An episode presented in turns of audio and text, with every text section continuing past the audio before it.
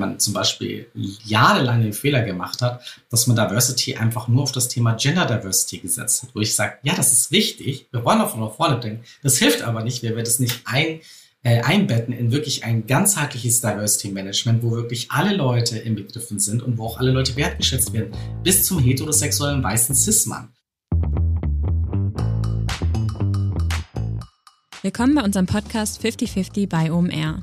Wir sind Kira und Isa und zusammen wollen wir in unserem Podcast darüber sprechen, wie wir eine gerechtere Verteilung von Männern und Frauen in der Wirtschaft und in Führungspositionen erreichen, um irgendwann einem Gleichgewicht von 50-50 näher zu kommen. Diversity bedeutet Vielfalt von Menschen und Lebensformen. In unserem Podcast sprechen wir über Diversity und beziehen uns dabei meist nur auf einen Diversity-Aspekt, auf das Geschlecht. Die Charta der Vielfalt definiert insgesamt sieben Kern-Diversity-Dimensionen. Das sind das Alter, die soziale Herkunft, die sexuelle Orientierung, Religion und Weltanschauung, körperliche und geistige Fähigkeiten, Geschlecht und geschlechtliche Identität sowie ethnische Herkunft und Nationalität. Um den Blick etwas zu weiten und das Verständnis von Diversity aufzubauen, beziehen wir heute insbesondere eine weitere Diversity-Dimension mit ein, die sexuelle Orientierung. LGBTIQ ist ein Sammelbegriff für alle, die nicht hetero und oder cis sind. Die Buchstaben stehen für Lesbian, Gay, Bisexual, Trans, Intersex und Queer. In der heutigen Podcast-Folge möchten wir mehr darüber erfahren, wo wir heute in Bezug auf diese Diversity-Dimension stehen. Wir sind sehr happy, einen Gast gefunden zu haben, der nicht nur für LGBTIQ steht, sondern auch das Thema Gender mit einbezieht und sich generell sehr stark für Gleichberechtigung einsetzt.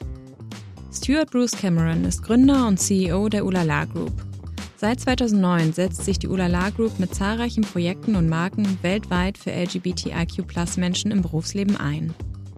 Durch Workshops, Audits, Zertifizierungen, Öffentlichkeitsarbeit und beispielsweise Consulting unterstützen sie Arbeitgeber dabei, ihre LGBTIQ-Mitarbeitenden zu fördern, neue Angestellte zu gewinnen sowie ihre Arbeitgebermarke zu stärken und bekannt zu machen.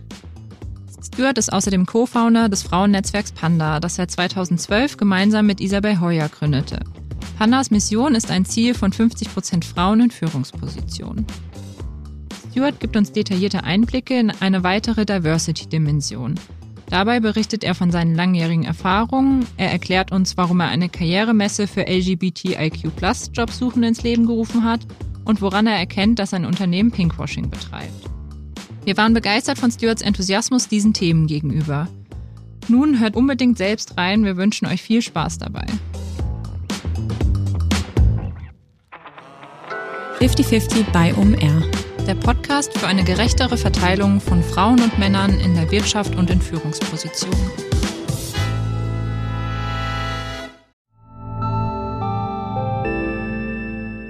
Werbung Dein Cloud-Account wurde deaktiviert. Bitte neu anmelden. So oder so ähnlich könnte eine Mail bei dir im Postfach heißen, aber hinter der Webseite, hinter dem Formular steckt kein Tool, sondern ein Phishing-Angriff. Betrüger kommen so an die sensiblen Daten deiner Company und unser Partner SoSafe hilft dir dabei, um das menschliche Sicherheitsrisiko bei Cyberattacken zu minimieren. In den letzten drei Jahren hat nämlich jedes zweite Unternehmen einen erfolgreichen Cyberangriff erlebt und Firmen investieren zwar Zeit und Ressourcen in Firewall und Technik, aber 85% aller Datenschutzvorfälle sind tatsächlich auf den Faktor Mensch zurückzuführen. Und SoSafe hilft durch verhaltenswissenschaftlich fundierten E-Learning, Gamification, intelligenten Angriffssimulationen, Risikoanalysen und Auswertungen dabei eine Human Firewall in deinem Unternehmen aufzubauen. Wenn ihr es testen wollt, auf sosafe.de/omr könnt ihr euch kostenlos für eine eigene individualisierte Phishing-Simulation anmelden. Also einfach mal testen, wie eure Klickrate im Unternehmen wäre auf solche Mails. Bisherige Unternehmen hatten da zum Beispiel 30 Prozent. Ihr könnt gucken, ob euer Unternehmen über- oder unterbietet. Alle Infos auf sosafe.de/slash omr. Werbung Ende. Hi Stuart, wir freuen uns sehr, dass du im 50-50 Podcast zu Gast bist. Hallo, vielen, vielen Dank für die Einladung. Sehr, sehr gern. Ja, ähm, zu Anfang stellen wir immer die Frage, was du mit deiner Arbeit verbindest. Bei dir ist es eine sehr wertvolle Arbeit. Du beschäftigst dich mit Gleichberechtigung. Und ähm, ja, wir würden gerne wissen, was fällt dir als erstes ein, wenn du daran denkst? Mhm, Wertschätzung. Das ist so und, und Stolz. Das sind so beide Begrifflichkeiten, glaube ich, die ich sofort damit verbinde. Einmal, weil die Arbeit sehr wertschätzend ist, ähm, für mich, für mein Team, ähm, für was wir einfach machen, für die Unternehmen, für meine Community. Das ist irgendwie, an allem, was wir arbeiten, habe ich so das Gefühl, wir gehen in eine Richtung, auf die wir sehr stolz sind, die wir toll finden. Und, das macht halt dann auch gleichzeitig sehr viel Spaß. Und das ist, ich glaube, der Punkt Spaß-Ding. Ich, ich würde schon fast sagen, auf Platz eins, weil ähm, wegen Geld machen wir es jetzt nicht, sondern es ist tatsächlich eine wertschätzende, erfüllende Arbeit, die Spaß macht. Das klingt sehr schön. Du bist ja der Gründer der Ulala Group, die eins der führenden LGBTIQ Sozialunternehmen in Deutschland ist.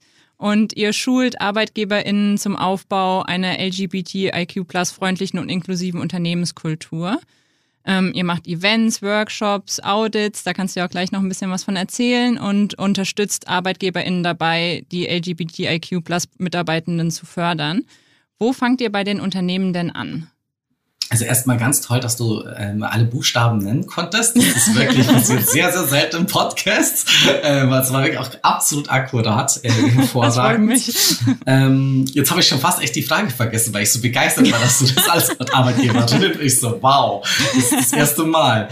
Ähm, ähm, genau, wo fangt ihr bei den Unternehmen an? Genau. Ähm, und zwar, das ist immer ganz unterschiedlich, weil jedes Unternehmen ja woanders steht. Also es gibt kein Unternehmen, was Gleiches wie ein anderes. Das gibt's einfach nicht. Auch im Bereich Diversity ist es so, dass alle Unternehmen irgendwo anders sind. Ähm, egal, ob sie am Anfang sind oder irgendwo in der Mitte oder schon ziemlich fortgeschrittene.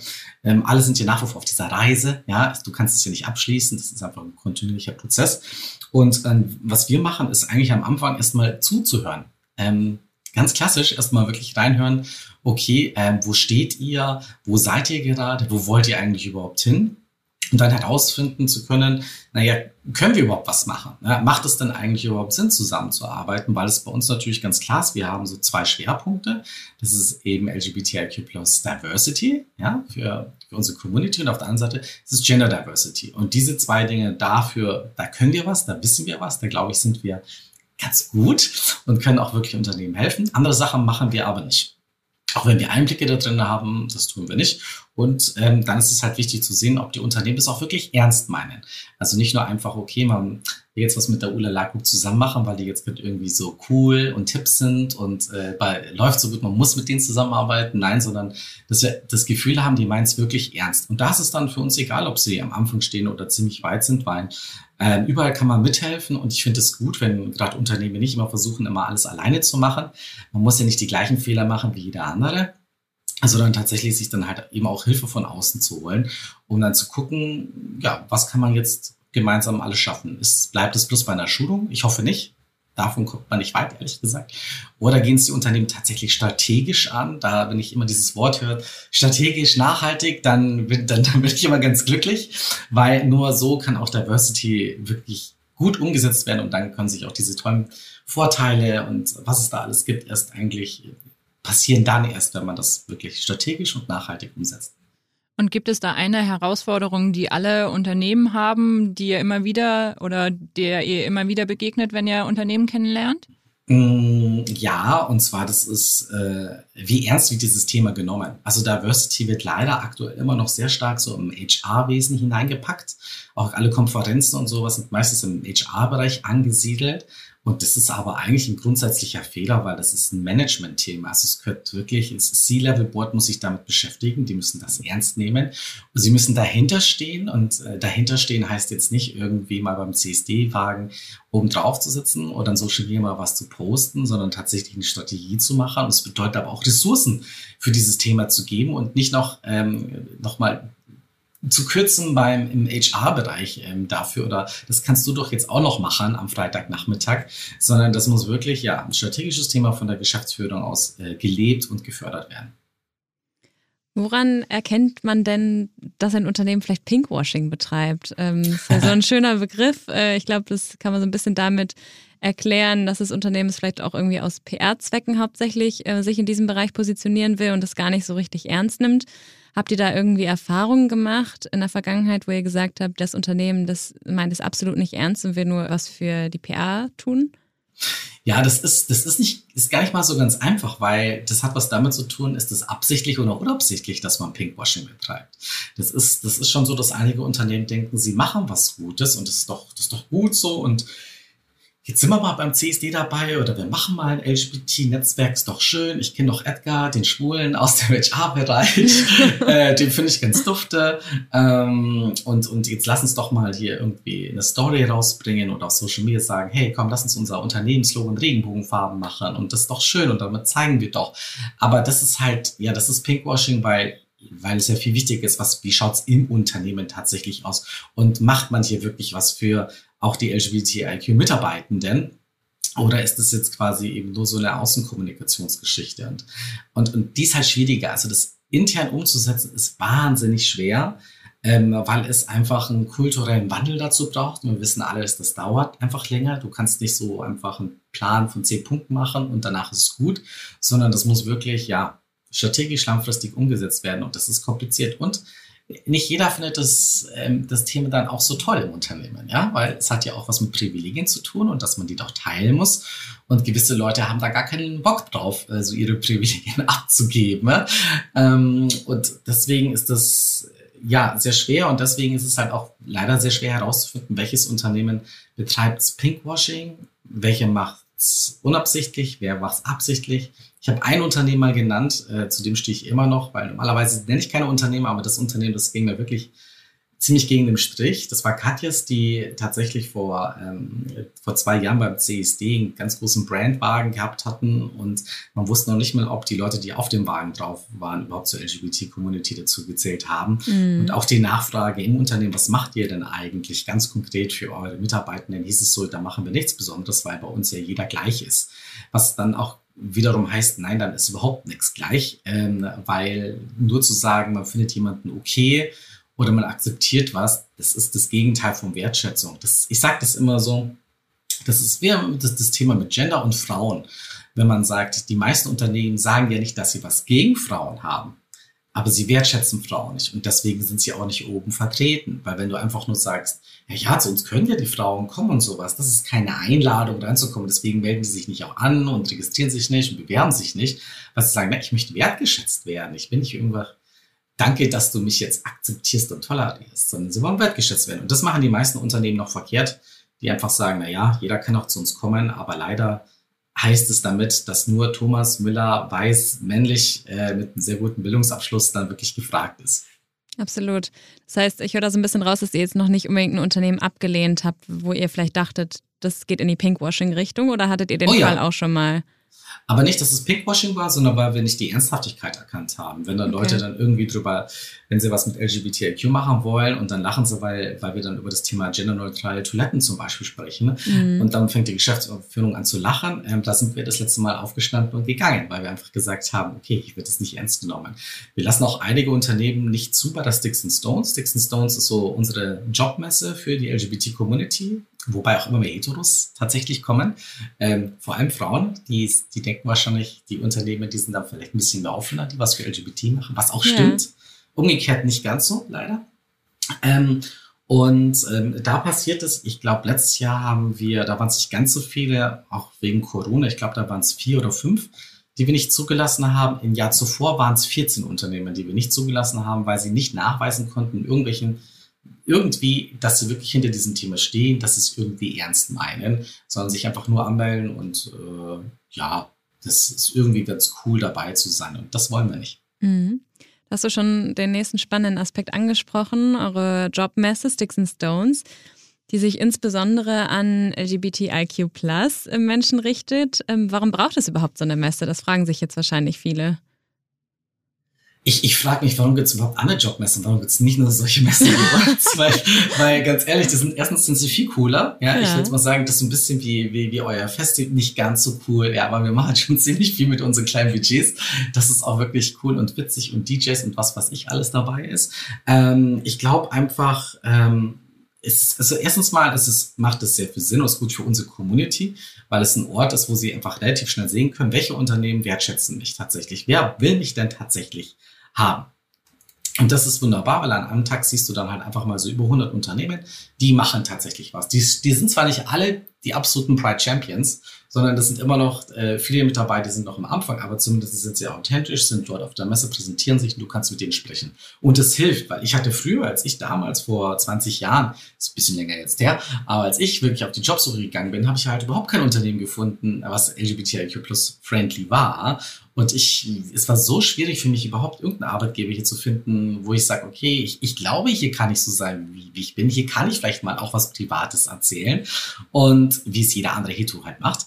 Ähm, und, und deswegen glaube ich, macht die Sticks and Stones sehr viel Sinn für unsere Community, weil es da zumindest mal einen, einer der wenigen Orte gibt, wo du es herausfinden kannst und ja, du einen gesicherten Rahmen, einen Safe Space dich da wirklich ähm, erkunden kannst. Zudem muss ich sagen, sie macht aber auch wahnsinnig viel Spaß und die Jobs, die sind nicht nur für LGBT, die sind, die sind für alle da, die fähig sind. Es soll ja beim, am Schluss des Tages ja doch um Skills gehen, um Fähigkeiten, was man kann und nicht wie man ausschaut, mit wie man Händchen hält oder, oder welche Hautfarbe man hat. Ja. Und du hattest eben schon gesagt, es wurden nicht alle Unternehmen zugelassen in den letzten Nein. zwei Jahren. Wie prüft ihr das dann? Es ist immer unterschiedlich. Wir am liebsten würde ich ganz gerne, dass alle Unternehmen unser Arbeitgebersiegel Pride Champion haben müssen. Also das ist ein Arbeitgebersiegel, was du nicht einfach kaufen kannst, wie leider viele andere Arbeitgebersiegel, sondern du musst halt bestimmte Kriterien erfüllen. Ab 60 Prozent bekommst du es, ab 80 bist ein richtiger Super Champion hier. Ähm, das können wir nicht machen, weil dann hätten wir hätten wir auf der Messe vielleicht ähm, 15 Unternehmen. Ja? Ähm, wir gucken halt deswegen schon nach, okay, was macht ihr, wie ernst meint ihr das? Und da fragen wir einfach nach und das ist dann ganz unterschiedlich, ob die sich die Geschäftsführung bei uns meldet und sagt, nein, wir haben das Thema auf die Agenda gepackt, wir wollen hier was machen und wir planen schon hier und da und deswegen wollen wir auch die Sticks and Stones benutzen. Oder LGBTIQ melden sich bei uns und sagen, hey, wir kämpfen die ganze Zeit schon, dass unser Unternehmen hier was machen. Wir finden es wichtig, dass, dass wir auch mal bei der Sticks and Stones mit dabei sind und so. Und das ist einfach, wenn wir merken, okay, das Unternehmen steht dahinter, selbst wenn es vielleicht ähm, auch nach außen hin ultrakonservativ ähm, wirkt, ähm, wenn wir merken, da steht was dahinter, sie meinen es ernst, dann geben wir ihnen da die Chance. Aber wir sagen aber auch nicht zu unseren Leuten, hey, die sind jetzt alles die Pride Champions. Das machen wir sichtbar anhand von so kleinen Badges, welche diese Unternehmen wirklich ausgezeichnet worden sind.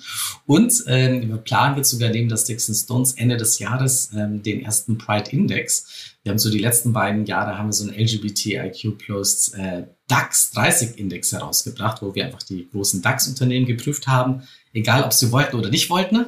Das hat uns nicht viel Freude gemacht. Telekom zum Beispiel ist kein großer Fan von uns mehr, weil sie wollten nicht mitmachen und wir haben sie aber dann selber dann ähm, quasi auditiert. Aber da haben sich so viele Unternehmen gemeldet, die gezeigt haben, hey, wir sind doch, glaube ich, schon längst weiter und wir würden auch ganz gerne auf der Liste drauf sein. Und auch kleinere Unternehmen, mittelständische Unternehmen, die vielleicht noch nicht bei der Sticks Stones mitmachen wollen, haben wir jetzt dafür die Möglichkeit gegeben, okay, hey, jetzt, ihr könnt hier alle mitmachen, es kostet nichts mitzumachen und deswegen werden wir dann auch am 7.12. kommt dann der raus und ich bin mal sehr gespannt, äh, wie viele Unternehmen man dann sieht. Und das ist dann mal so ein Index, nur mit guten und sehr guten Unternehmen, by the way, äh, wer in Deutschland hier tatsächlich was für unsere Community macht. Ich bin auch gespannt, ob eure Organisation hier auch mitmacht und dann auch mit gut oder sehr gut abschneidet. Und äh, du hast gerade den Pride Index schon angesprochen. Melden sich die Unternehmen da freiwillig oder habt ihr da seid ihr aktiv auf die zugegangen und Habt beides. geprüft, beides, okay. Es ist wirklich beides. Wir haben große, große Verteiler, auf die wir zugehen. Wir haben sehr viele Kontakte natürlich zu Unternehmen. Also ich glaube, wir haben so über 2000 Kontakte, direkte Kontakte zu den Unternehmen, die wir halt dann auch kennen, die schon Bescheid wissen. Und da gehen wir natürlich bestimmte Leute an, machen natürlich auch viel Werbung. Ja, ich kann es noch nicht verraten, aber wir haben wahrscheinlich zwei größere Medienpartner mit dabei, die das Thema auch noch pushen werden. Und das Schöne ist, es ist halt tatsächlich kostenlos. Und egal, wo ein Unternehmen tatsächlich ist, man muss keine Angst haben, dass du da mitmachst. Ähm, Genau, du zahlst zwar nichts, du füllst einen Online-Fragenbogen aus und danach ähm, erfährst du sofort, wo stehst du eigentlich. Ja, so maximal 100 Prozent könntest du erreichen und du kriegst gleich mal ganz, ganz viele Sachen mit Inspiration, was du eigentlich in deiner Organisation so verändern könntest. Oder dich jetzt irgendwie blamieren zu müssen, falls du schlecht bist, dass du dann gelistet wirst, weil, wie gesagt, nur die guten und sehr guten Unternehmen äh, werden dann tatsächlich hier auch auf diesem Index gelistet. Mhm. Und übt ihr dann auch unterschwellig Druck auf Unternehmen aus, die noch nicht so gut dastehen? Du hast gerade schon die Telekom angesprochen. Ja, das hatten wir ja damals gemacht. Also wir wollten ja diesen Druck aus und dass wir sagen, okay, ähm, ihr, entweder macht mit oder macht nicht mit und wir prüfen euch. Haben aber festgestellt, dass es halt einfach, ja, es ist zwar schön und gut, dass wir dann auch aufzeigen, wer macht es dann vielleicht nicht so gut dass wir Druck aufbauen. Haben aber festgestellt, es gibt viel zu viele Unternehmen da draußen, die es ja eigentlich, die es gut machen wollen und ähm, die, die wir, glaube ich, durch Druck nicht dazu bewegen, äh, bei sowas mitzumachen oder mehr zu machen, sondern wir wollen eher zeigen, schau mal, wenn du was in diesem Bereich machst, dann ist das gut für dich, fürs Unternehmen, für deine Mitarbeiter, für deine Produkte und du bekommst durch uns Visibility nochmal dazu und Leute da draußen bekommen mit, wie toll du eigentlich bist. Deswegen versuchen wir tatsächlich durch einfach der, der Stärkung der Unternehmen, die halt besonders sich hervorheben dadurch, andere Unternehmen nicht mit Druck, sondern eher zu inspirieren. Hey, komm, jetzt jetzt lass uns doch was machen, dass wir da auch auf diesen Index draufkommen, weil wir sind doch ein offenes Unternehmen. Weil, wenn ich mir hier Berlin zum Beispiel anschaue, hier gibt es eigentlich viele Startups und so, die, die von sich alle behaupten, wir sind ja so ein offenes Unternehmen, sie sind so toll.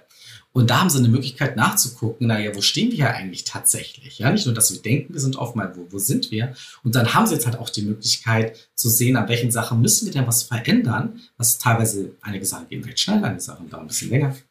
Kannst du da zwei Beispiele nennen? Was das für Sachen sind? Naja, so ganz einfach, ab, einer bestimmten Unternehmensgröße zum Beispiel brauchst du unbedingt halt auch ein, ein Unternehmensnetzwerk, ein LGBTIQ-Mitarbeitendennetzwerk. Das ist aber nicht für kleine Unternehmen. Bei kleinen Unternehmen sage ich immer so, das sind genderneutrale Toiletten zum Beispiel ein Thema. Ich, ich weiß nicht, wir, wir sind ein kleines Office mit 16 Leuten, wir haben eine Toilette. Äh, das ist ziemlich einfach genderneutral zu machen. da gibt's auch nichts anderes. Große Unternehmen haben da zum Beispiel Schwierigkeiten. Ja? Wenn, da hast du dann zigtausende von Tele äh, äh Toiletten, kannst jetzt nicht mal so schnell umändern zu genderneutralen Toiletten. Ne?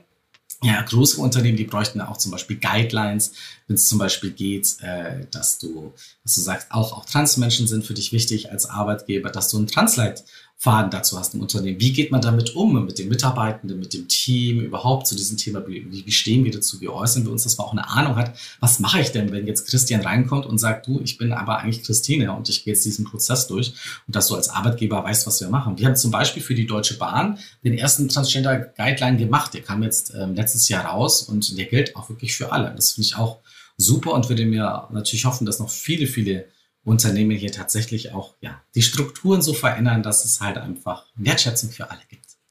Was würdest du denn kleinen Unternehmen raten? Also wir haben das eben schon ein bisschen angesprochen und ich glaube, viele ähm, von diesen Aspekten ähm, treffen ja auch auf Konzerne zu. Ähm, wenn jetzt zum Beispiel ein kleines Unternehmen sagt, hey, wir sind noch sehr wenig damit konfrontiert, wir haben vielleicht gar keine LGBTIQ-Plus-Mitarbeitenden und ähm, wollen die vielleicht trotzdem aber irgendwie anziehen oder sind offen dem gegenüber. Womit startet man, wenn man vielleicht noch nicht keine Berührungspunkte hat und vielleicht auch irgendwie nur ein Startup und ein kleines Office? Das ist ein, also es sind sehr, sehr viele Punkte, die man machen kann, aber tatsächlich, äh, was schon mal wichtig ist, eigentlich überhaupt, dass Leute überhaupt ins Unternehmen reinkommen. Das fängt dann schon an, eigentlich an der Stellenbeschreibung. Wie äußerst du die? Wie beschreibst du die? Inkludierst du hier auch die LGBTI-Community? Wie ist auf deiner Webseite im Karrierebereich? Steht da irgendwas zum Thema Diversity drinnen? Und jetzt vielleicht nicht nur LGBT, sondern ganzheitlich zu allen Facetten, die es da gibt. Gibt es da was Authentisches oder ist es immer so ein komisches PR-Zeug, was da schnell runtergeschrieben wird? Aber wir haben alle Leute lieb. Ähm, gibt es da vielleicht Leute, die sich da auch positionieren dazu? Was sagt die Geschäftsführerin dazu? Macht die ein öffentliches Statement ähm, quasi dazu? Wie geht man damit um? um, um im Unternehmen. Also gibt es da zum Beispiel auch Richtlinien. Was ist denn, wenn bei uns im Unternehmen diskriminiert wird? Gibt es zum einen eine Ansprechperson im Unternehmen, ähm, auf die man zugehen kann oder einen Ombudsmann, ähm, wo man das melden kann? Und wie wird damit umgegangen? Bedeutet das auch ganz, ganz klar, wird hier diskriminiert, dann fliegst du auch raus oder ist es dann so, na ja, wir hören uns das mal an und dann schauen wir mal und dann heißt es vielleicht irgendwie, du, du machst aber jetzt diesen Witzfall nicht mehr. Ähm, oder ist es so, dass auch wirklich konsequent gehandelt wird, dass Leute, die tatsächlich, es ist ja nicht so, man kann immer mal einen dummen Witz machen. Auch ich mache dumme Witze, das ist einfach leider, ich bin, ich bin jetzt halt auch ein weißer Mann, 41 Jahre. ich habe ich, ich hab auch noch so ein paar Bias. Gilt das schon als alt? Nee, nicht alt, aber du hast halt gewisse so Verhaltens, Verhalten, die du teilweise vielleicht auch schwer damit zu kämpfen hast, die zu verändern. Und gerade so Witze, ich habe halt noch Witze, die sind, ich würde sagen, die sind nicht ganz so PC. Und da muss ich mich halt auch zusammenreißen, dass ich sowas nicht sage, weil es halt Leute verletzen kann. Und das ist dann einfach wichtig herauszufinden, okay, wenn jemand tatsächlich im Unternehmen halt rassistisch, sexistisch, homophob, transphob ist, dann muss halt die Person tatsächlich auch gehen. Außer sie hat mal einen Fehler gemacht. Ich sage immer so, wir machen alle Fehler und das ist auch okay. Und da gibt es dann Trainings und man spricht miteinander und sowas. Äh, dann ist es gut. Aber es gibt halt auch einige Leute, die haben Problem mit Frauen. Die sagen, na, Frauen sind halt einfach dumm. Die können das nicht, die können nicht Mathe. Und da redest du mit denen, sagst, ach, Schwachsinn und äh, bla bla bla. Und dann sagst, ja, I'm sorry. Raus. der nächste Suchen im Unternehmen. Und ja, und auch, auch, auch die Geschäftsführung. Wie, wie stark steht sie hinter diesem Thema? Ist das ernsthaft? Gibt es da ein, gibt es eine Strategie? Oder ist es einfach nur so, okay, äh, wir brauchen jetzt hier irgendwie, ja, wir brauchen eine Frau jetzt im Team, wir brauchen irgendjemand mit Behinderung und dann machen wir das ein schönes äh, Gruppenbild und das ist dann diverse. Ist es halt eben nicht. Würdest du dann auch raten, dass ähm, sich so kleinere Unternehmen oder mittelständische Unternehmen vielleicht auch direkt eine Diversity Managerin oder einen Diversity Manager einstellt, um das Thema zu pushen? Ich kann mir vorstellen, wenn das so ein bisschen aus so einer Freiwilligkeit heraus entsteht, ist es immer so ein Side-Topic, was wahrscheinlich nicht wirklich angegangen wird, oder? es ist zumindest gut, dass du entweder stellst jemanden ein oder du nimmst dir halt Freelancer, die dir halt quasi so als coachmäßig äh, zur Seite stehen. Äh, wir haben auch, wir haben auch so ein Programm, das nennt sich We Stay Pride. Das ist ein Arbeitgeber-Exzellenzprogramm, wo halt Arbeitgeber da mitmachen können. Jetzt nicht unbedingt gleich für kleine, aber für mittelständische Unternehmen zum Beispiel, die können da schon mitmachen und die wir dann über das Jahr begleiten und immer mal wieder quasi in bestimmten Punkten zusammenarbeiten. Es gibt halt Schulungen für Mitarbeitenden, es gibt es gibt ganz viele Learnings, äh, die die Unternehmen mitnehmen können, Schulungen, dass die sich wirklich von Stück zu Stück immer ein bisschen tatsächlich weiterentwickeln. Oder eben du stellst tatsächlich, wenn es die finanziellen Möglichkeiten, ja, wenn es sie gibt, dann auf alle Fälle jemanden, der speziell für Diversity zuständig ist. Und den bitte dann, oder sie dann bitte nicht im HR positionieren, am besten neben der Geschäftsführung, dass, dass es auch in die Produktentwicklung natürlich auch mit eingeht, dass dieses Wissen auch nicht in dieser Diversity-Person ist, sondern dieses Wissen das soll einfach alle haben. Das bedeutet auch, eine Geschäftsführung braucht ein Diversity-Wissen. Das kannst du nicht einfach eine Person abgeben, sondern sie muss selber das haben. Ich finde tatsächlich, dass Diversity-Skills einer der wichtigsten Leadership-Skills sind überhaupt. Und ich verstehe auch gar nicht, dass es keine Führungskräfteschulungen in dem Bereich gibt. Nicht hier mit am Nachmittag, jetzt machen wir mal eine Unconscious Bias-Schulung, sondern tatsächlich zu verstehen und das wirklich zu leben, und zwar täglich, wie man mit Diversity umzugehen hat. Egal, ob das bei den Mitarbeitenden ist oder bei der Produktentwicklung. Ja, das stimmt auf jeden Fall. Du hast ja neben ähm, der Ulala Group auch noch Panda gegründet zusammen mit Isabel Heuer. Kannst du uns da noch mal ein bisschen mitnehmen, was Panda genau macht und wie die, wie die Idee entstanden ist zu Panda? Ja, also Panda im Führungskräfte-Netzwerk speziell für Frauen. Unser Ziel, 50 Prozent Frauen in Führung zu bringen, ähm, habe ich vor, Gott, wie lange ist das jetzt her? Sieben oder acht Jahren zusammen mit Isa ähm, gegründet. Äh, Hintergrund war, ehrlich gesagt, zwei Sachen. Erstens war, ich habe mit Isa schon vorher zusammengearbeitet bei so einer Talentschmiede. Und wirklich, ich habe sie jeden Tag gesehen und es war ein Traum, mit ihr zusammenzuarbeiten. Und ich habe ihr wirklich jeden Tag gesagt, wo wir uns gesehen haben, es ist so schön, dass du da bist. Ja. Das, war, das war immer so ein Traum. Und ich liebe sie als Person und sie ist halt eine Macherin und sie ist eine so intelligente Frau. Und die hat mich quasi schon auf dieses Thema auch ein bisschen näher gibt, auch Thema, also Gender Diversity. Nicht wirklich durch theoretisches Diversity, sondern so ganz pragmatische Sachen. Und dann hatte ich die Erfahrung gehabt, dass bei meiner ersten Sticks and Stones in München, die hieß damals noch Milk, da hatte ich ja die, die Jobmesse gemacht, eigentlich für meine Community. Und wer kam, 97 Prozent waren das weiße Männer, die da waren. Und mhm. das habe ich nicht ganz verstanden. Und da hatte ich damals mir auch schon wirklich kurz diesen Gedanken gehabt, kann es vielleicht sein, dass Frauen gar keinen Bock haben, so auf Karriere. Ist schon länger her, aber ich hatte, ich hatte diesen Gedanken gehabt, habe mir aber danach gesagt, das kann ja nicht sein, dass Frauen da wirklich jetzt keinen Bock haben, es sind tolle Unternehmen, was läuft verkehrt und habe mich dann einfach mit Frauen unterhalten dazu und gesagt so, okay, was, war, warum, warum kommen die nicht hierher? Ich meine, das ist doch Frauen sind doch hier eigentlich willkommen. Und da musste ich sehr schnell lernen, erst sie sind nicht wirklich willkommen. Du akzeptierst sie. Du, du sagst zwar, ihr könnt kommen, aber du sprichst es doch nicht wirklich an. Und eigentlich das, was du erwartest, was Unternehmen machen für LGBT, machst du selber nicht mit Frauen. Es ist schön, dass du kein Problem äh, gegen Frauen hast und dass du sagst, toll, und dass du Freundinnen hast, die, die Frauen sind. Das ist alles sehr, sehr schön, aber das hilft nicht, äh, wenn du tatsächlich halt auch äh, Frauen für dich gewinnen willst, für deine Veranstaltungen. Und da haben wir tatsächlich ähm, durch diese ganzen, es waren sehr, sehr viele Learnings dafür, kann ich jetzt nicht, brauchen wir einen eigenen Podcast dazu. Mhm. Habe aber vieles davon umgesetzt tatsächlich. Und äh, nach drei Jahren sind wir von drei Prozent Frauenanteil auf 48% Frauenanteil gekommen auf wow. die Sticks and Stones, wo man dann schon sehen kann, na ja, es ist, äh, was mir auch wieder ganz klar gezeigt hat, einfach nur zu sagen, ja, ist mir egal, alle können kommen, hilft nicht. Möchtest du die einzelnen Leute ansprechen, dann musst du gucken, was ist, was ist den Leuten da draußen wichtig und halt Gender ist etwas, was ein wichtiger Teil unserer Identität ist, genauso wie die Orientierung wichtig ist oder wo wir herkommen. Und deswegen musst du halt die Leute dort auch abholen, auch wirklich sagen, hey, nein, wir wollen wirklich dich und wir finden es toll und du bist hier eingeladen und nur dann funktioniert es auch. Und so war das dann mit Panda, als ich das mitbekommen, gelernt habe, habe ich mir gesagt, Gott, die Männer sind ja vielleicht gar nicht alle so scheiße. Sie wissen es bloß nicht und verstehen das Ganze nicht. Und dann habe ich halt gesagt, weil auch zusätzlich mich permanent Frauen unterstützt haben und die Sticks and Stones ohne Frauen auch gar nicht möglich gewesen wäre, habe ich mir gedacht, ja gut, ich habe Spaß, ich will was mit Isa zusammen machen, das Thema interessiert mich, ich weiß so wenig davon, ich möchte mehr wissen. Jetzt packen wir es halt einfach an. Und dann haben wir tatsächlich, äh, ja, tatsächlich wie so in der Garage haben wir dann Panda gegründet und gesagt, jetzt machen wir es einfach mal. Und mittlerweile, ja, jetzt acht Jahre, äh, Panda, ich, läuft schon fast besser als die Ulalaku. Also es ist nur am, nur am Wachsen. Tausend Events bis zum Bundespräsidenten, mit dem wir dann zu tun haben, ähm, ist es wirklich ähm, gewachsen. Und was, was mich am meisten freut, ist so den Impact, den wir sehen, dass wirklich zum einen sich Frauen ganz massiv vernetzt haben, auch innerhalb unseres Netzwerks, aber auch darüber hinaus, viel voneinander gelernt haben, sich gegenseitig unterstützt haben, was für uns wichtig finden, nicht gegeneinander, sondern tatsächlich gegenseitig unterstützt haben. Und wir sehen, dass die Frauen, nicht alle leider, aber sehr, sehr viele Frauen tatsächlich auch wirklich nach oben gekommen sind, in andere Karrieren gegangen sind, aber jetzt nicht nur einfach, ich mache eine klassische Karriere, sondern schon so auch mit diesen weil ich auch eine Frau bin, ich will mich jetzt nicht verstellen und ein Mann sein, sondern tatsächlich schon so, ich bin eine Frau und äh, da gibt es Probleme, die weiß ich, die packen wir an. Und ich will aber trotzdem nach wie vor in Führung sein bei diesen Unternehmen. Und das ist so schön zu sehen. Immer wieder, ich freue mich auf LinkedIn oder Xing, wenn ich dann immer wieder sehe, eine neue Position hier oder da, und sage ich, super, stark. es sind immer noch zu wenig Frauen äh, in Führung in der deutschen Wirtschaft, aber es geht zumindest in die richtige Richtung, auch, auch wenn natürlich viel, viel, viel zu langsam. Und wenn unsere Hörerinnen, die zuhören, ähm, bei Panda mitmachen wollen, wie können sie das tun? Oh, ganz einfach auf unsere Panda-Seite gehen, äh, wearepanda.de oder .com und äh, da kann man sich einfach ähm, anmelden mit einem Lebenslauf und dann beginnt so dieser Bewerbungsprozess, weil es ist nicht ganz so einfach. Man kann sich jetzt nicht noch anmelden und dann ist man gleich dabei, sondern muss sich tatsächlich bewerben. Je nachdem, normalerweise mit einem, mit einem CV, mit einem Empfehlungsschreiben und dann noch mit einem Videointerview.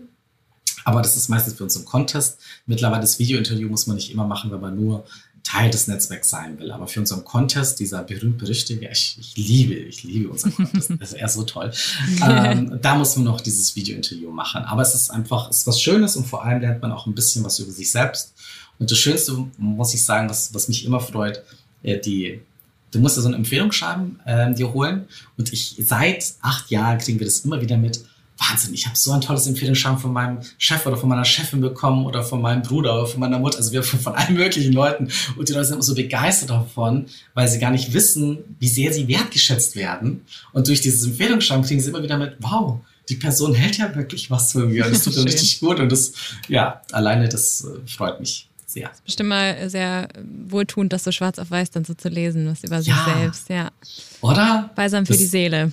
wir bekommen viel zu wenig Wertschätzung. Wir sagen uns immer mehr, wo können wir uns verbessern oder was sollen wir besser machen, aber das, dass da jemand dir mal sagt, hey, das hast du richtig gut gemacht, passiert so seltener. Wir haben jetzt zum Beispiel was Neues eingeführt bei unserem Team-Meeting, immer Donnerstag, äh, weil da nicht so viel freizeitmäßig passiert, haben wir gesagt, jetzt machen wir das so, wir machen so ein äh, Wertschätzungsmeetings bedeutet, du musst immer mindestens einer Person aus unserem Team sagen, was nicht so toll war jetzt diese Woche, wo ihr geholfen hat und was, sie, was du an dieser Person einfach so toll findest. Und du musst halt ein bisschen Wertschätzung geben. Und das war am Anfang sehr ein bisschen skurril, aber mittlerweile funktioniert das Wahnsinn. Und du merkst immer, wie alle Leute da das Grinsen anfangen. So, oh, das ist so schön.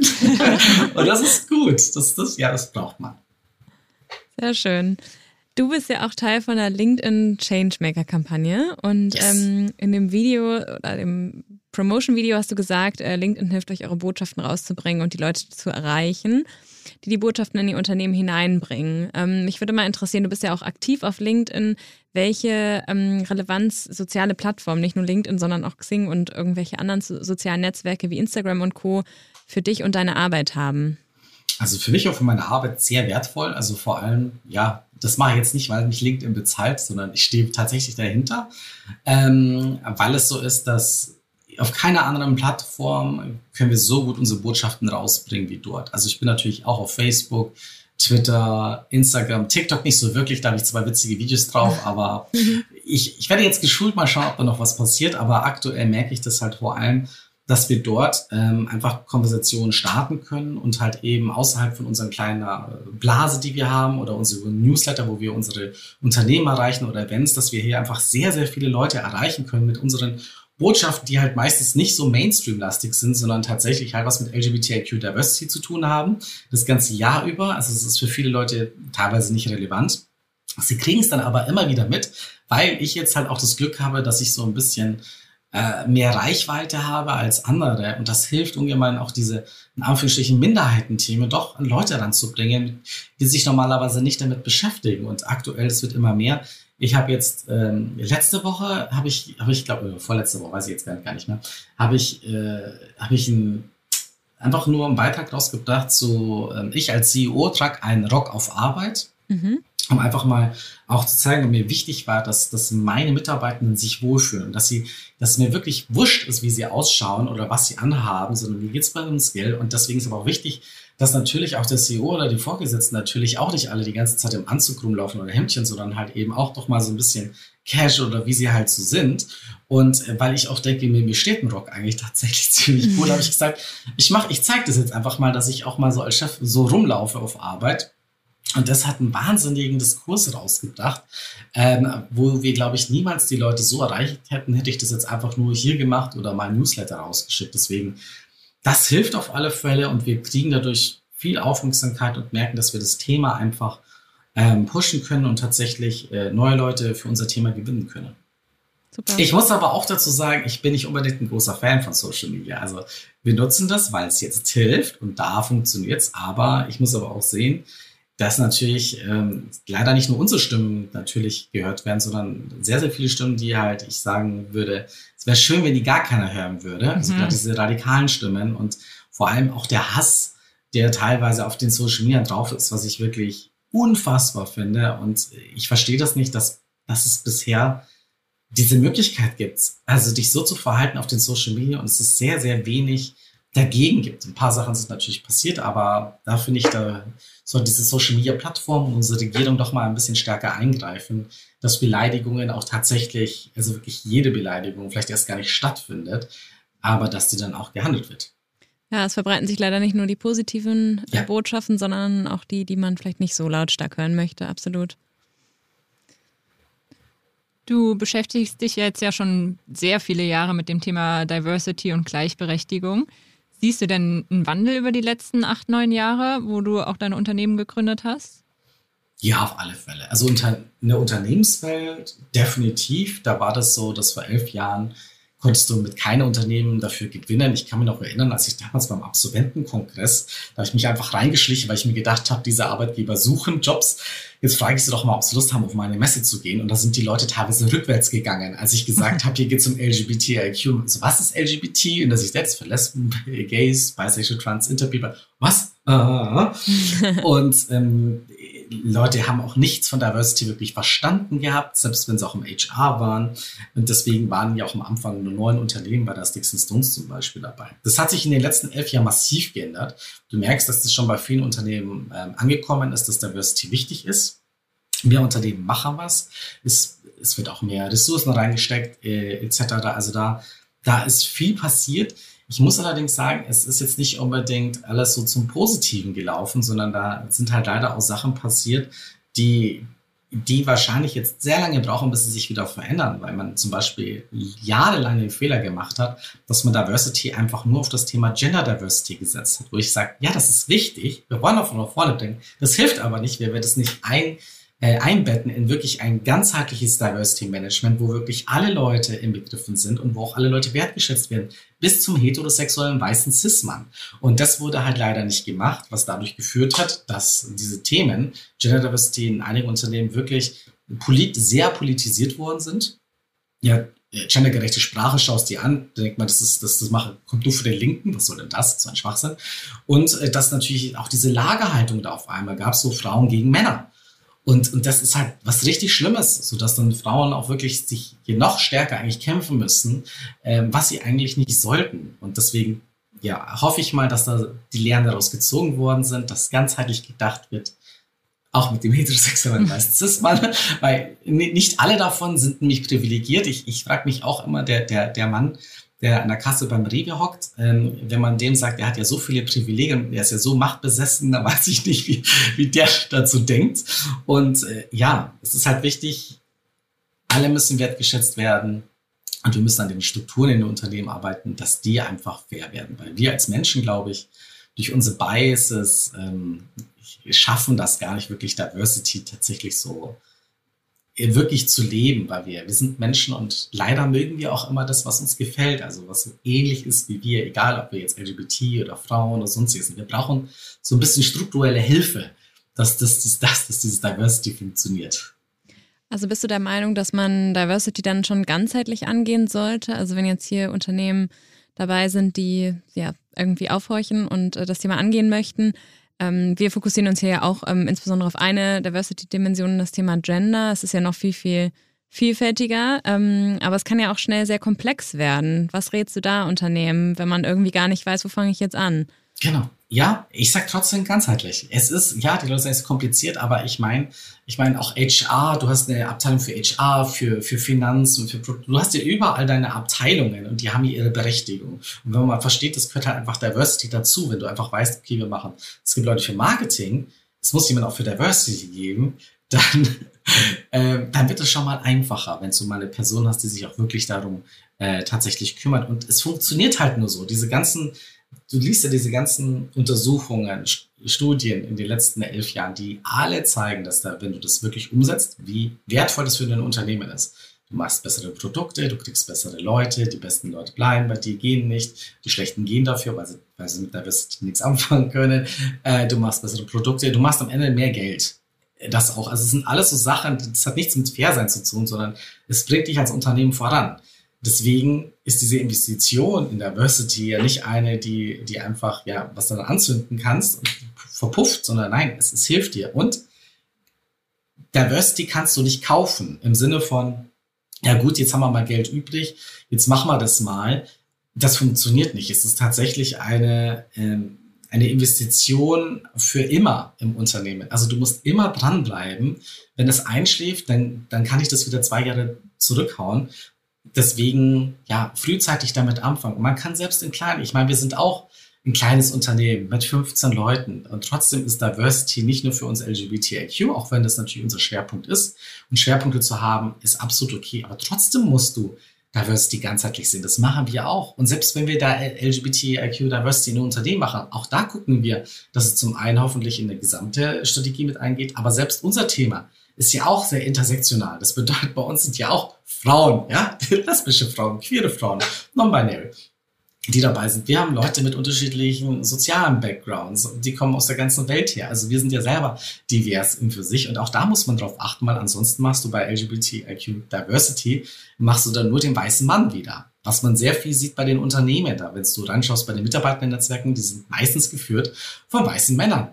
Und dann sage ich, weil die auch Diversity halt, erstens mal, das machen sie nicht, sie wurden da auch nicht dafür ausgebildet, etc. Und da muss das Unternehmen wieder dafür schauen, wir müssen darauf achten, dass das alles sehr strategisch ist, ähm, dass das ernst genommen wird. Nur dann kann es funktionieren. Und man merkt ja oft, dass man sich selbst erst engagiert, wenn man betroffen ist. Ich meine, Kira und ich machen den Podcast für mehr Frauen in Führungspositionen. Du hast Ulala gegründet, ähm, um die LGBTIQ-Community zu stärken. Was rätst du denn Leuten, die keiner marginalisierten Gruppe angehören? Wie können die Allies werden und die Aufmerksamkeit für die Themen stärken? Also erstens mal, dich wird sowieso irgendwann treffen. Es ist egal, also ich kenne keinen Menschen, der nicht irgendwann in dieses, in eine dieser Diversity-Säulen äh, reinkommt. Ich würde erst mal sagen, es ist eine absolut ganz, ganz minimale kleine Gruppe, die davon nicht betroffen ist. Deswegen sage ich immer, das ist so, was ist denn, wie gesagt, wenn du keine Hochschulausbildung hast, dann gehörst du schon zum Beispiel nicht mehr dazu. Ab einem bestimmten Alter ab einem bestimmten Alter, dann gehörst du auch zu diesem Divest, weil dann heißt es ja, aber wenn du jetzt alt bist, wollen wir dich auch nicht mehr haben. Also spätestens dann kommen alle rein. Ja? Hast total recht, die, die ja. kommen. Also wir sind alle davon betroffen und je, je früher du dich damit beschäftigst, desto mehr bekommst du Verständnis davon und das hilft dir ja. Das ist ja auch, du machst ja nicht Diversity für die anderen, sondern du machst auch Diversity für dich selber, weil das bringt die, das bringt ja auch dir was, wenn du das besser verstehst du als, äh, wenn du der Leader bist da drinnen, das bedeutet auch für, für dich, wenn du das verstehst und kennst, dass die besseren Mitarbeitenden in dein Team kommen und dass die Schlechten dich verlassen. Genau du willst. Du weißt, du wirst die besseren Produkte machen damit. Selbst wenn du dieser weiße heterosexuelle Mann, 40, super privilegiert, beste Ausbildung, äh, ohne Behinderung, ja, wenn du das bist, das, es hilft dir ja so viel. Deswegen, diese Ella-Geschichte, dann sag ich, was soll das Ally-Geschichte? Ähm, dieses, das ist für mich auch ein, ehrlich gesagt, schwieriges Wort, weil es heißt immer so, dass eigentlich eine Person da oben steht und zieht irgendwie so die andere Person mit. Und ich sage so, nein, wir sind hier eigentlich auf einer Ebene, weil ich bringe dir so viel bei, was du sonst nicht weißt, was dir wieder helfen wird. Deswegen lass uns hier eher gemeinsam dann arbeiten, dass wir hier eine geile Unternehmenskultur haben, wo sich jeder wohlfühlt und wo wir die geilsten Produkte machen. Es hilft allen. Sehr, sehr schön. Am Ende stellen wir immer eine Frage, die ähm, sich jetzt natürlich aufs Thema 50-50 bezieht, aber vielleicht hast du ja auch ein paar Ideen dazu. Ähm, was wären deine Top 3 Ideen, um dem Ziel 50-50, also mehr Frauen in der Wirtschaft in den Führungspositionen näher zu kommen? Ähm, Punkt 1, äh, Diversity-Quote. Absolut ähm, über das ganze Unternehmen ähm, gestreckt, nicht nur ganz oben und nicht nur für ein paar bestimmte Unternehmen, sondern für alle Unternehmen hier in Deutschland. Mhm ja, es tut Einschränkungen machen in Unternehmens, äh, in deiner Freiheit als Unternehmer oder Unternehmerin. Muss ich aber auch sagen, du hast permanent, es gibt alle möglichen Gesetze, die dich irgendwo einschränken, ja. Und das ist zumindest mal, mal, mal ein Gesetz, was dazu helfen würde, dass es dir als Unternehmen besser geht. Man macht es ja nicht nur als Fairheit, sondern dir geht es auch als Unternehmen dann besser. Ja. Ähm, und es würde dann auch alle betreffen, auch die Männer. Das bedeutet, dass wir da nicht nur eine Frauenquote, ja, was, wo ich dann immer sage, da gibt es diese Grabenkämpfe, sondern das würde für alle gut sein. Ist ein Thema, über man viel streiten kann, ich weiß. Ich war auch ein absoluter Quotengegner, muss ich auch dazu sagen, aber es ist das Einzige, was wirklich, glaube ich, schnell helfen kann, wenn wir eine schnelle Veränderung auch haben wollen und jetzt nicht 100, äh, 200 Jahre warten wollen, bis sich da ein bisschen was verändert. Ähm, das andere ist ähm, tatsächlich das Wissen von Diversity, dass das dass das irgendwie alle Leute erfahren. Nicht nur die Diversity-Menschen da draußen, die was mit diesem Thema zu tun haben oder dann die paar Leute, die in diesem Umkreis sind, sondern tatsächlich, dass alle Leute erfahren, warum Diversity so toll ist, warum es auch toll ist für sie, dass alle Leute das begreifen, so dass es, das ist wirklich ist gut für mich, ist gut fürs Unternehmen, ist für alle. Ähm, ich glaube, das würde einfach auch helfen, dass gewisse Biases gegenüber diesem Thema aufgebrochen werden, dass man nicht so sieht, okay, Diversity oder jetzt, du hast ja schon mitbekommen, gendergerechte Sprache ist so was Linkes, ist nicht links, ist was Faires, aber das wurde dazu in, instrumentalisiert leider und dass wir halt aufpassen, dass Diversity auch nicht irgendwie so ein linkes Thema rankommt, sondern nein, das ist, das ist für alle gut, egal welcher Partei und ob du konservativ oder liberal bist, etc., dass es äh, für dich gut ist. Ähm, also, genau, Quote haben wir gesagt, äh, Wissen, Vermittlung an alle, ähm, ein dritter Punkt ist, ah, das ist so, ich mag den eigentlich nicht ähm, so gerne, weil es nicht ganz fair ist, aber irgendwie habe ich das Gefühl, es ist ja gerade sowieso nicht alles fair. Und zwar Netzwerken.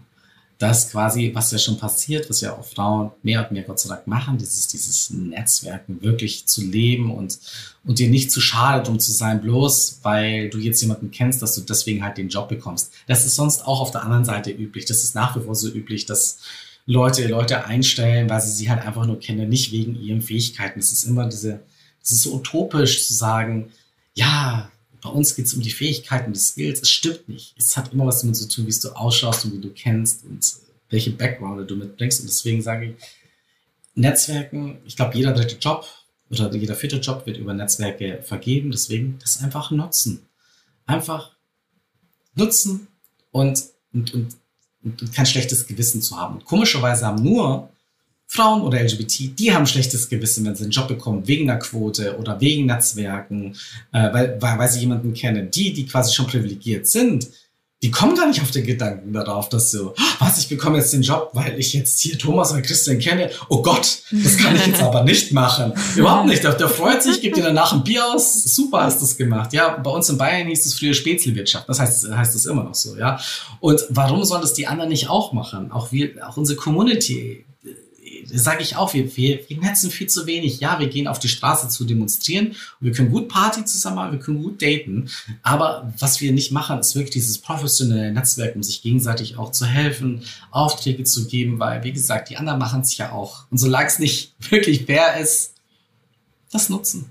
Ja, das ist ein relevanter Punkt. Dazu kommt bald auch noch meine ganz spannende Podcast-Folge. Sehr schön, Stuart. Dann äh, bedanken wir uns schon mal für diese, dieses sehr schöne Gespräch. Es hat uns großen Spaß gemacht. Ähm, für alle, die da draußen jetzt vielleicht mehr über euch erfahren wollen oder das Thema ähm, als ja, spannend erachten oder da mehr in ihrem Unternehmen machen wollen, wie kann man euch erreichen?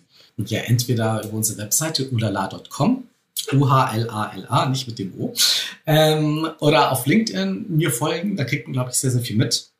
Und am besten einfach, weil ich sage das immer mit Diversity, der, wenn du anfangen willst, du brauchst erstmal eine Ist-Analyse. Du musst erstmal wissen, wo du stehst. Und wenn du jetzt noch nicht Geld hast dafür, dann sage ich trotzdem, mach bei unserem Pride Index mit, den findest du auch auf unserer Ulala-Seite drauf. Melde dich an, um einfach mal herauszufinden, wo stehst du denn zumindest im Bereich LGBTIQ. Und damit kannst du dir dann auch schon sagen, okay, jetzt weiß ich zumindest, wo ich stehe und was ich dann so als nächstes machen kann. So, das sind so die drei Sachen, die ich empfehle. Sehr schön. Ich glaube, wir haben auch viel gelernt und sind froh, dass du unser Gast warst. Vielen Ja. Dank. Perfekt. Vielen Dank für die Danke. Einladung. Wir hoffen, euch hat dieser Ausflug in die etwas andere Diversity-Dimension gefallen. Ihr konntet von Stuart lernen und euer Verständnis für die LGBTIQ-Plus-Community schärfen. Wenn euch gefällt, was wir hier machen, freuen wir uns wie immer über eine Bewertung bei Apple Podcast und auch Empfehlungen an euer Netzwerk. Das hilft, den Podcast und dieses wichtige Thema an noch mehr Personen heranzutragen.